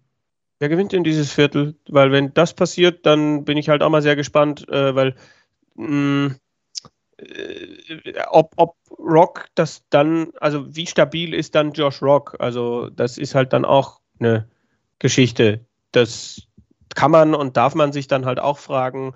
Viele, die dann gegen Michael van Gerven gewinnen, es war wie damals bei, wenn man Phil Taylor schlägt, mhm dann funktioniert es meistens im Spiel danach nicht mehr. Ist das dann die Chance für Luke Humphreys oder Dirk van Duivenbode? Und wenn ja, wie viele? Ähm, also für mich ist, ist Humphreys gegen Dirk, wäre dann natürlich die Wiederauflage vom Trier-Finale. Der Sieger daraus dann, boah, also ich finde es extrem schwierig. Also brutal, ja. Also ich glaube jedenfalls, ich, ich würde mich jedenfalls schrecklich freuen, auch über eine Partie von Josh Rock gegen Dirk van Dijvenbode im Viertelfinale. Weil das wird eine so unfassbare Pace haben, dieses Spiel. Und äh, die beiden werden sich, äh, glaube ich, richtig hochschaukeln vom Niveau her. Also das hm. könnte Spaß machen. Ähm, aber zuvor würde natürlich auch schon ein Spiel zwischen MVG und Rock extrem Spaß machen. Ich glaube, ich glaube, Rock wird sein Niveau spielen. Es kommt wirklich darauf an, ob Van Gerven ja, das Niveau spielt, was er bei den Poland Darts Masters gespielt hat. Weil das war ein Niveau, was, glaube ich, für, für, auch für einen Josh Rock auf die Distanz verdammt brutal wird, das mitzuhalten. Also da ja. waren ja zwei Averages über die 110 dabei. Äh, das Schwächste, in Anführungszeichen, war in Runde 1,98, glaube ich, gegen Adam Gavlas. Das glaube ich einfach nicht, dass äh, na, Josh Rock in, auf so eine Distanz ähm, das mithalten würde. Also auf, die, auf das kommt es halt wirklich an. Wenn Van Gerven hier 98 spielt, dann glaube ich, dass es eine enge Partie wird und dann kann es ja auch zum Setup kommen. Mhm. Äh, aber ich glaube, am Ende wird Van Gerven ähm, auch, wir, wir, kennen die mittlerweile sehr gut. Ähm, meistens gab es bei der Generalprobe dann auch nochmal äh, ne, so eine richtige Machtdemonstration. Das gab es jetzt wieder bei den Pole Darts Masters und ich glaube, das hat ihn nochmal richtig heiß gemacht. Also würdest du Van Gerven hier, äh, also ich glaube schon, wenn er, wenn er Rock schlägt, Dirk hat er in der Tasche, mental ja. allein schon. Also ähm, glaube, das äh, wird dann wieder dort. Also du sagst, wenn, äh, ich sag's auch, wenn Van Gerven Rock schlägt, dann geht er auch ins Halbfinale. Mhm. Ähm, ich sehe halt irgendwie gerade noch, dass Rock Van Gerven schlägt, irgendwie irgendwas. Äh, und, und dann ist halt die Frage, wer wer das dann ist, wer dann da, also ich, ich weiß halt auch nicht, wie stabil ist Dirk, wir haben vorhin drüber gesprochen, wie stabil ist Humphreys, wir haben es besprochen, wie, wie ja. stabil ist Rock dann, also sobald Rock von Gerven schlägt, äh, wird es für mich dann halt brutal offen, ähm, wenn dieser Stein ins Rollen kommt. Ja, und ähm, Van Gerven wird sich, glaube ich, gegen Dolan keine Blöße zeigen. Na. Wird er, glaub, er, er wird da auch wahrscheinlich nicht das Niveau spielen müssen, was da bei den Poland Darts Masters war. Äh, und wird dann, glaube ich, echt mit allen Körnern in diese Partie gegen Rock gehen. Äh, ich glaube, er kann sich ganz gut einschätzen, er kann sich ganz gut einschätzen und weiß, dass die Prüfung, der Prüfstein, der wird in Runde 2 kommen und der wird alles in die Waagschale werfen, um da auf sein A-Game zu kommen. Und wie gesagt, irgendwas sagt in mir, dass, dass er zumindest an die Form äh, aus den Poland Darts Masters rankommt. Ob er es mhm. auf, die, auf die Distanz dann schafft. Äh, Best of 31, äh, das Niveau. Das glaube ich nicht, aber es wird reichen, glaube ich. Mhm, mhm. Tja, ja, ich, ich, ich habe immer noch das Gefühl, dass Rock van Gerven schlägt. Ich okay. habe es jetzt, glaube ich, schon, aber ich habe halt, ich, ich kann dir nicht sagen, was, was das dann für dieses Viertel bedeuten würde. Da, ich habe irgendwie das Gefühl, dass es Humphreys sein könnte, der dann mhm. davon profitiert. Ähm, aber dann stelle ich nochmal die Fragen, äh, Frage aller Fragen, die ich natürlich auch noch stellen muss. Äh, wer gewinnt denn? Wer gewinnt? Ja, dann würde ja nach unserer Logik Van Gerven im Halbfinale Gegen, auf Vandenberg treffen. Ja, Vandenberg oder, oder äh, Clayton halt, ne? Aber genau, je nachdem. Ich glaube halt auch, dass ähm, Van Gerven gegen äh, Vandenberg äh, mental deutlich weiter vorne ist, als dass das gegen Clayton ist. Mhm, ja, das glaube ich auch. Mhm. Ich, ähm, ich, ich, sehe gerade eine Renaissance vom Vorjahr so ein bisschen. Also, dass dann äh, Van Gerven gegen Vandenberg äh, spielt äh, und äh, auf der anderen Seite wären das ja dann äh, Smith gegen Price. Genau, also das im großen, großen Finale dann womöglich ist wieder, wieder? Match Michael van Gerven gegen Gavin Price kommt. Mhm. Also, ich gucke nochmal kurz bei Price ich sehe ihn da durchgehen. Äh, ich sehe seh ihn im Halbfinale die erste richtig große Hürde in ja. Smith dann wahrscheinlich. Und darauf kommt es dann an. Also boah, eigentlich tun sich hier in der Analyse mehr Fragen auf als Antworten, oder? ja, schon. Also wir wissen, dass wir wenig wissen anscheinend. Ja. Ähm, äh, ich hätte jetzt Van Gerven gegen Smith im Finale gesehen. Irgendwie, mhm. weil Price dann das war stark, was er da während der Premier League rausgehauen hat, hat aber in letzter Zeit ist es äh, ruhig ruhiger wieder um ihn geworden. Und ähm, er war für mich zwischendurch der beste Spieler irgendwie, der, mhm. der, der stärkste, wo ich gesagt habe, Wahnsinn, das, was er so spielt in dieser Art und Weise, das habe ich so von ihm in dieser Hochprozentigkeit noch nicht erlebt. Ähm, aber es in letzter Zeit dann auch wieder so auch weniger. Also gut, er hat dann jetzt auch Trier nicht gespielt. Genau, ja. Ähm, ich hätte halt, ich, ich bin irgendwie bei Van Gerven gegen Smith. Äh, aber ich glaube, ich traue mich jetzt dann auch nicht auf jemanden anders als Van Gerven zu gehen, wenn er es denn dann durchschafft. Aber es wäre ja mhm. langweilig, wenn wir jetzt beide auf Van Gerven tippen würden. Nun ja, manchmal. Sehr langweilig. Ja, Sagst du, Van Gerven macht es am Ende? Tja. Wenn tja, tja. Es ist halt so, man hat halt dieses, dieses Pole Darts Masters so im Kopf und denkt so, boah, was hat genau, er da wieder ja. abgegeben? Aber wir wissen halt auch beide, dass, dass es in den letzten Jahren nicht so war, dass der von Anfang bis Ende komplett unverwundbar so ein Turnier durchgespielt hat. Genau, und das kurz davor äh, 3 zu 6, das 3 zu 6 gegen äh, Raymond von Barnefeld in Runde 2 in Trier hieß. Also, das war nicht ne? gut. Das, das ist auch nicht lange her. Nein. Und was, was, wer würde denn das Ding gewinnen, wenn äh, in deinen Augen dann Rock wirklich ähm, Van Gerven in Runde 2 schlagen würde? Da würde es mir leichter fallen, auf Michael Smith zu tippen irgendwie. Ja, das stimmt.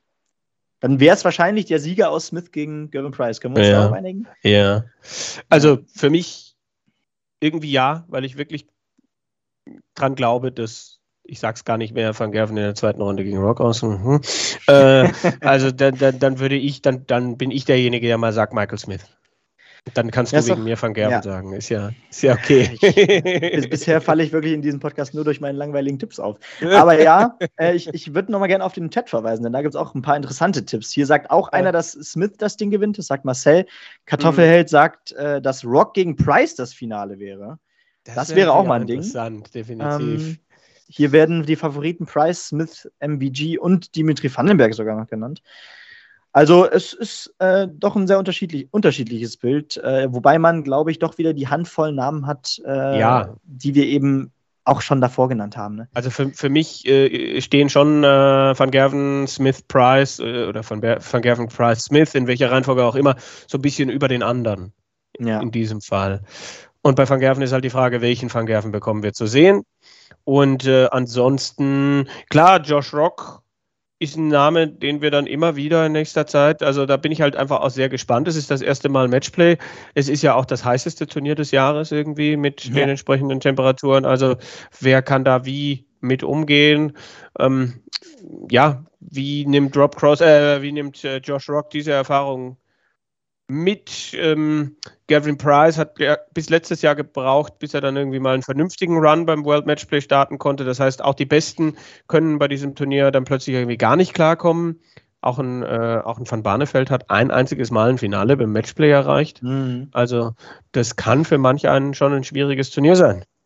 Ja, und am Ende sind ja auch trotzdem noch so ein paar spannende Namen im Ring, äh, die, wo, über die wir jetzt noch gar nicht so lange gesprochen haben. Einfach deswegen, weil ähm, weil der ganz große Wurf auf der großen Bühne eben noch fehlt. Zum Beispiel ein Spieler, der absolut in Form ist, ist eben zum Beispiel auch Luke Humphreys. Und mhm. ähm, wenn es dann in Runde 2 auf Divenbode, Van Divenbode gegen Van Divenbode geht, wenn es dann in, unter Umständen im Viertelfinale gegen Rock geht, das werden schnelle Matches, bei denen beide, äh, bei denen es in beide Richtungen gehen kann. Also auch ein Name, der in guter Verfassung äh, da unten durchgehen könnte und dann auf Van Gerven treffen kann. Also es ist wirklich sehr spannend, auch im letzten Teil des Brackets. Ne? Ja. Puh, aber wir, wir freuen uns drauf und räumen aber wenn dann auch, um das, um nochmal die, die Chancen der Deutschen irgendwie nochmal kurz mit reinzunehmen, wir, wir, wir trauen aber wenn dann auch Martin Schindler eher die zweite Runde zu als Gabriel Clemens. Habe ich dich auch so verstanden? Ja, also allein, genau, wegen, allein wegen der Form, wenn man, wenn man jetzt Clayton und ja, Noppert mit der aktuellen Form vergleicht, ähm, sieht man da äh, von den re reinen Resultaten her auf Seiten von Noppert bis auf, glaube ich, einem Sieg auf der Pro Tour in diesem Jahr nicht so viel und auch gerade auf der Bühne nicht so viel. Mhm. Dementsprechend, ja, ich, ich glaube, ja, Schindler braucht eben dieses eine große Spiel jetzt auch auf der Bühne, was, wo es ja. dann auch mal reicht. Ne? Wo, wo, wo er dann auch mal merkt, hey, äh, das ist möglich. Also auch, genau. mal, auch mal einen großen Namen vielleicht auf großer Bühne nochmal schlagen, um ja. da zu, zu, auch für sich zu sehen, okay, das ist der nächste Schritt. Ähm, letztes Jahr gab es ja viele Erstrunden-Niederlagen, bis dann, glaube mhm. bei den Players Championship Finals mal wieder äh, der Knopf aufgegangen war. Also bin, bin da auch sehr gespannt. Ich meine, ist dann halt auch jetzt nicht die coolste Ansetzung, erstes Spiel Sonntagnachmittag, was ich so gesehen habe. Mhm. Ja, also Aber, also ich meine, man, man äh, hat jetzt schon so oft äh, Schindler gegen Van Gerven ein gutes Spiel seh äh, spielen sehen. Mhm. Ähm, und ge genau, jetzt, jetzt heißt es wirklich gegen einen äh, Topspieler wie Noppert, der nicht unbedingt in allerbester Verfassung ist, ähm, dann mal nicht nur ein Bein zu stellen, sondern wirklich auch den Weg über die Ziellinie zu gehen. Und dann könnte es, dann sind wir natürlich alle gespannt, was dann passiert, wenn dieser große Sieg äh, endlich mal kommt. Ne? Mhm. Und ähm, das haben, hat man sich jetzt schon bei, bei Clemens natürlich gedacht, nach dem Halbfinale bei der WM. Ähm, aber bei Schindler ist es natürlich noch spannender, weil er noch jünger ist, weil er sehr hungrig ist und, glaube ich, auch weiß, was er, was er im Practice Room spielen kann und ähm, ja. unfassbar ehrgeizig ist. Ne? Ja, dann nehmen wir uns doch vielleicht äh, zur kompletten Verwirrung noch mal ein bisschen rein, was gerade beim Players Championship 15 passiert. Da haben wir äh, Dave Chisnell, der noch im Turnier ist, der es im Viertelfinale zu tun bekommt mit Joe Cullen. Dann haben wir ein Viertelfinale, äh, ich sehe es hier gerade, äh, Barry van Peer ist noch mit dabei der hat Ian White geschlagen und der bekommt es jetzt zu tun mit Ryan Searle.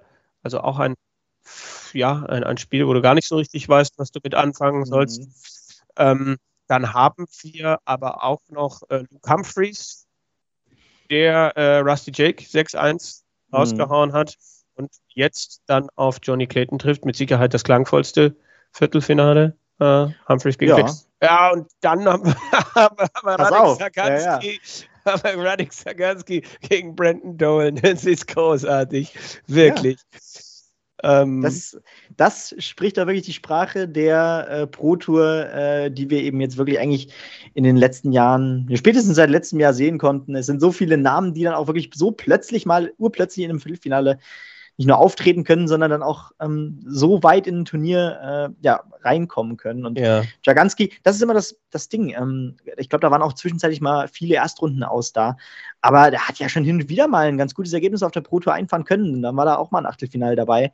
Obwohl man diesen Namen zuvor, gerade vor seinem Tourcard, nie, nie gesehen hat. Aber ich glaube, das ist jetzt ein Exkurs, der uns jetzt weit wegführt.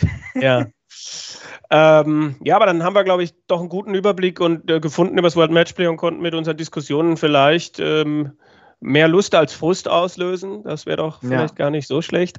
Ähm, und dann äh, gucken wir uns, äh, es geht schon fast dem Ende entgegen, wir gucken ein bisschen äh, auf den Punkt äh, Verschiedenes. Das sieht man ja oft auch bei Mitgliederversammlungen, bei Vorstandssitzungen. Äh, in diesem Fall heißt das ja, Poland Darts Masters. Wir haben es schon gesagt, Michael van Gerven gewinnt den Titel. 113, noch was im Finale gegen Dimitri gespielt, im Halbfinale gegen Michael Smith auch ordentlich mit der 110er Geschichte äh, performt. Also da äh, ja, haben einige sind aus dem Staunen nicht mehr rausgekommen. Ratajski als einziger ja, äh, Local-Spieler über die erste Runde hinausgekommen. Ja. Viel mehr, finde ich, muss man zu so einem World Series-Turnier auch nicht sagen, ehrlich gesagt. Also ist jetzt auch. Ah, oder, oder nee. möchtest du da. Nein?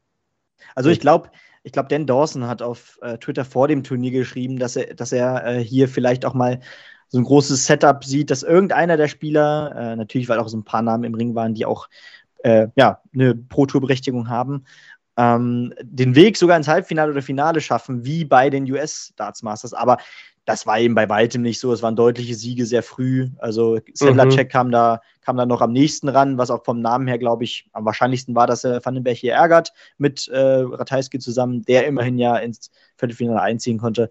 Mhm. Aber ja, viel mehr Überraschungen und bis auf, der, bis auf die grandiosen Performances von Van Gerven gibt es, glaube ich, auch nicht, oder? Ja, nö, irgendwie nicht. Dann lass uns vielleicht noch auf die Women's Series schauen die ja auch ja. Äh, nach unserer letzten Folge stattgefunden hat in Hildesheim. Leider viele deutsche Spielerinnen, gute deutsche Spielerinnen am selben Wochenende beim German Masters mit dabei gewesen. Mhm. Äh, aber Bo Greaves ist wieder zurück, gewinnt drei von vier Turnieren. Äh, das eine andere hat Fallon Sherrock gewonnen, so wie ich das jetzt hier, ja, habe ich auch so in Erinnerung, in äh, der Rangliste ist Bo Reeves auch ganz klar vorne, wenn man das so sieht, 16.300 Pfund jetzt in der Jahresrangliste. Danach kommt Mikuro Suzuki, die 8.800 eingespielt hat, also fast die Hälfte nur.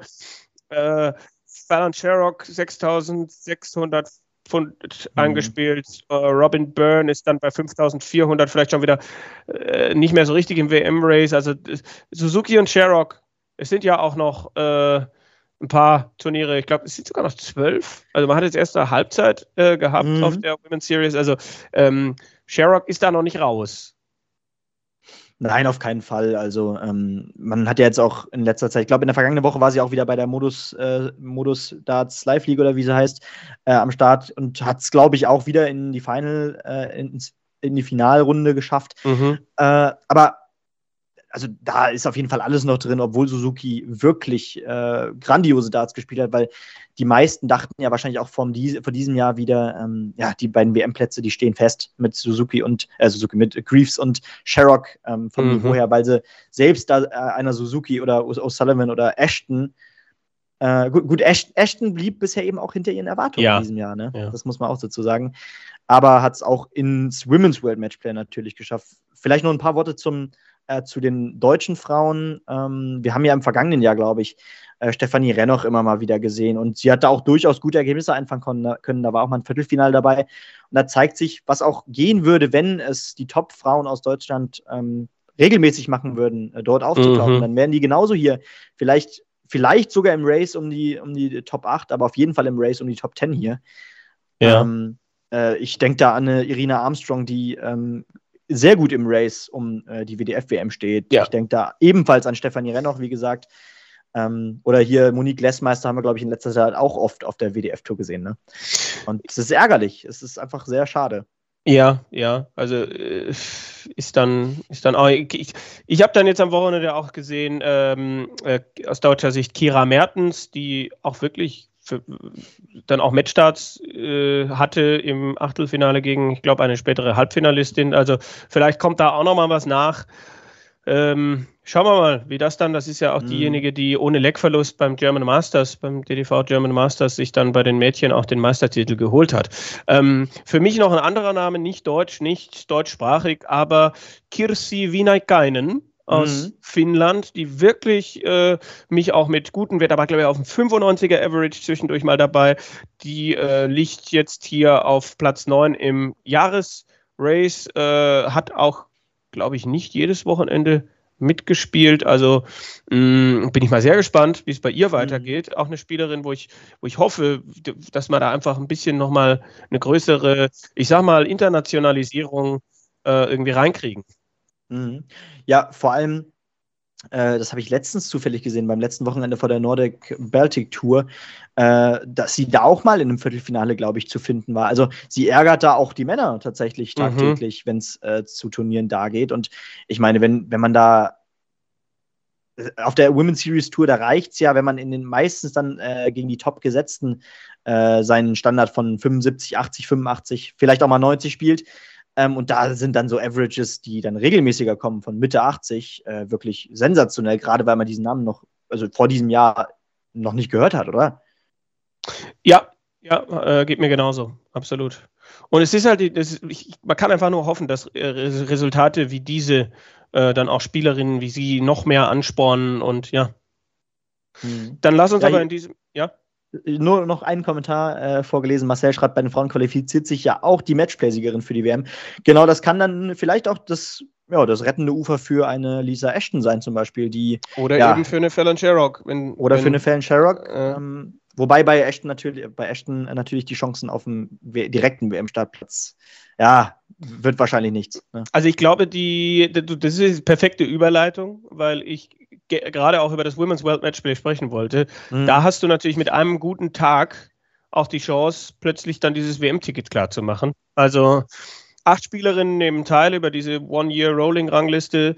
Bo Greaves natürlich dabei, Mikuro Suzuki dabei, Fallon Sherrock, Robin Byrne, mhm. Brian O'Sullivan, Lisa Ashton, Eileen de Graaf und Noah Lynn van Leuven von, äh, doch, Genau, mhm. das ist Van Löwen. Äh, spricht man so aus. Ja, und das ergibt dann äh, folgende, folgende Paarungen. Das Ganze findet dann statt vor dem äh, großen Finale des ähm, Männer World Matchplay.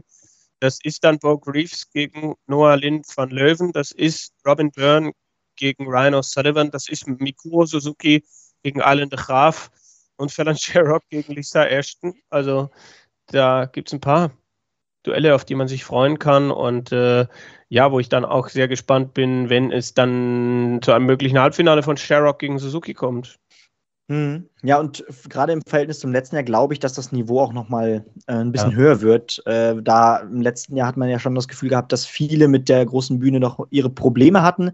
Die Namen, die im letzten Jahr schon dabei waren, das sind ja auch eine beachtliche Handvoll, ähm, die werden da, glaube ich, ein bisschen besser reinstarten. Und also Sherrock Ashton ist ja eine unfassbare Partie für ein, ein Viertelfinale. Ähm, ich freue mich da richtig drauf. Ich meine, wir haben die WDF äh, Finalistin äh, bei der WM, Rian O'Sullivan dabei, wir haben die äh, Weltmeisterin Greaves dabei, wir haben Sherrock und Ashton, die beide mal, beide schon oft im Ellie Pelli dabei waren. Äh, also große Namen und auch das wird ein Niveau sein, was Spaß machen wird zu schauen. Definitiv. Also vielleicht dann auch am Sonntagnachmittag nichts vornehmen, so nach dem Motto, und einfach mal, mhm. einfach mal mit reinschauen. Und äh, ja, ich bin auch sehr gespannt, weil, wie gesagt, ein so ein kleiner Run, äh, ein guter Tag und jemand anders wie Bo Greaves hat vielleicht auch mal einen schlechteren Tag und dann, dann hast du diesen WM-Platz. Also das muss man ja, muss man ja auch konstatieren. Äh, ansonsten hatten wir noch das World Senior Masters. Das wurde gewonnen von Leonard Gates. Es war auch das letzte Turnier von Bob Anderson. Das, diese Würdigung ja. wollte ich an dieser Stelle äh, dann auch nochmal loswerden. Also jemand, der den Dartsport lange geprägt hat und dann ja auch ja, mit fast 60 Jahren, wie ich mich versuche gerade zu erinnern, 2,4, 2,5 so in dem Bereich ähm, nochmal äh, auch Erfolge dann tatsächlich auch bei der PDC gehabt hat. Ja, genau. Also mittlerweile 75 und immer noch hat er ähm, zumindest im unteren 70er-Bereich auch, glaube ich, gespielt in mhm. seiner Partie. Also dafür, dass er im Jahr dann wahrscheinlich seine paar Exhibitions noch spielt, die er hm. wahrscheinlich auch noch mit, mitnehmen wird, ähm, äh, ist das wirklich ein Niveau, was immer noch beachtlich ist. Und ähm, allein das zeigt ja schon, ähm, dass er das, dieses Grundniveau immer noch konservieren konnte mit Mitte 70. Das ist, äh, das zeugt ja schon von seiner Klasse. Äh, und ja, jahrzehntelang den Dartsport geprägt, auf jeden Fall auch eine Erwähnung wert. Ja. Ansonsten am kommenden Wochenende steht die Development Tour an, wieder in mhm. Leicester. Da glaube ich, haben wir auch wieder einige deutsche und deutschsprachige Spieler mit dabei. Und dann auch die Frage, kann sich die Geschichte von Luke Littler fortsetzen? Äh, was ist mit anderen Spielern, die sich da vorne tummeln? Also ich glaube, das ist auch immer sehr spannend. Äh, bisschen schade, dass das so ein bisschen parallel zum Beginn des World Matchplays ist. Ähm, mhm. Und man vielleicht dann nicht mehr so ganz aufmerksam drauf guckt, äh, aber mit Sicherheit auch etwas, also ich glaube, da wird es genug. Es ist für die Dart-Nerds, glaube ich, ein tolles Wochenende, weil ja. da kannst du dann quasi als Vorprogramm zum World Matchplay, kannst du dann die Development Tour gucken und Sonntag vielleicht noch fast gleichzeitig. Also ähm, notieren und dabei sein, könnte man sagen. Und dann gibt es noch Dinge, hm, die dann ja ziemlich sicher in einer Shortleg-Ausgabe im August äh, zur Sprache kommen können und werden. Das ist dann zum Beispiel der Vorfall rund um Ole Holtkamp beim German Masters. Mhm. Es oh, ja. wird ähm, um diesen ominösen Artikel in der Bild gehen mit den Aussagen von Jochen Graudenz und den Vorwürfen Alkohol im Dartsport. Und wir wollen auch über Noah Lin van Löwen sprechen und die Diskussion äh, zum Thema Transgender. Also äh, das sind so Dinge, die wir dann aufgreifen wollen, wenn dann so ein bisschen die Sommerpause, böse Menschen würden sagen, das Sommerloch mhm. uns greift, weil ganz ehrlich, ich könnte ja gerade gar nicht sagen, wie die World Series Turniere heißen, die da im August stattfinden. Ähm, äh, man wird nicht viel drüber sprechen. Ähm, und das sind, glaube ich, schon Dinge, die uns in den letzten Wochen beschäftigt haben und die man auch mit Abstand nochmal besprechen kann und bestimmt auch kontrovers diskutieren kann. Ja, gerade gerade äh, Noah Lin van äh, Löwen ist ja, also die Transgender-Debatte ist ja generell im Sport momentan sehr polarisierend, ja. sei es äh, jetzt auch bei der Partie äh, der Damenfußballnationalmannschaft gegen Sambia, äh, wo eine ja, Frau, glaube ich, mit äh, Testosteronspiegel eines, eines Mannes, glaube ich, getestet wurde oder so ähnlich. Also ein Thema, was, glaube ich, auch nicht alt wird und was ja. definitiv polarisiert, ja. Also darauf schauen wir dann. Äh, unsere nächste Ausgabe gibt es aber dann erstmal unmittelbar nach dem World Matchplay in äh, gut gut zwei Wochen, also so um den, heute haben wir den 10., das heißt so um den 24., 25., 26. Juli wird das sein, vielleicht ja auch wieder mit Gast. Wir haben allerdings jetzt auch für euch noch eine Umfrage vorbereitet, äh, die natürlich dann lautet, wer gewinnt das World Matchplay 2023. Wir geben wieder ein paar Spieler zur Auswahl vor, also gerne mitmachen, gerne abstimmen. Und ja, jetzt kann man eigentlich nur noch sagen, vielen Dank fürs Zuhören. Danke, Benny. Möchtest du noch irgendwie was loswerden oder bist du, bist du rundum glücklich? Ich bin rundum glücklich. Äh, ja. Hat Spaß gemacht, Kevin, und ähm, ich freue mich aufs nächste Mal. Ja, dann machen wir den Deckel drauf, bedanken uns fürs Zuhören, entweder hier live äh, bei Twitch oder dann später im Podcast auf den verschiedenen äh, Plattformen wünschen je nachdem einen schönen guten Morgen, einen guten Tag oder eine gute Nacht. Das war Shortleg, der Daten.de Podcast presented by Bulls. Bis zum nächsten Mal, bleibt uns gewogen. Ciao.